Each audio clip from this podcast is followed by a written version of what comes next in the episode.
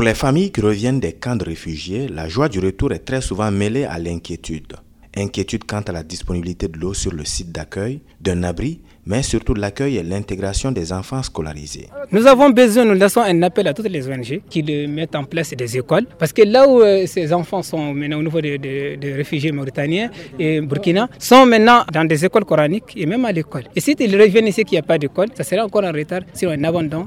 Et vous savez déjà, comme tout le monde, ça, ça va euh, amener le banditisme. Mais il n'en a pas été ainsi pour ce parent. Tout s'est passé à sa grande satisfaction quand il a conduit ses enfants à l'école pour la première fois. Réfugié, retourné très récemment, je suis venu ce matin pour inscrire euh, mon enfant au niveau de l'école. Depuis mon arrivée, j'ai reçu un très bon accueil. C'est un très bon accueil que j'ai reçu au niveau de la population d'ici. Grâce à l'appui d'UNICEF, les enfants ont reçu chacun un kit scolaire. Avec la cantine scolaire, ils bénéficient également de repas, un poids de moins pour les familles nouvellement arrivées et dont les moyens de subsistance sont limités.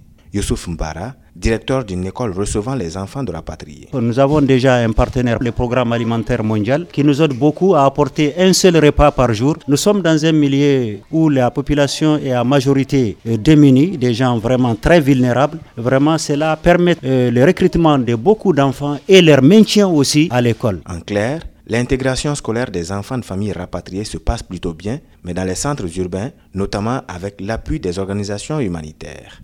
Karim Traoré, Tombouctou pour Mikado FM.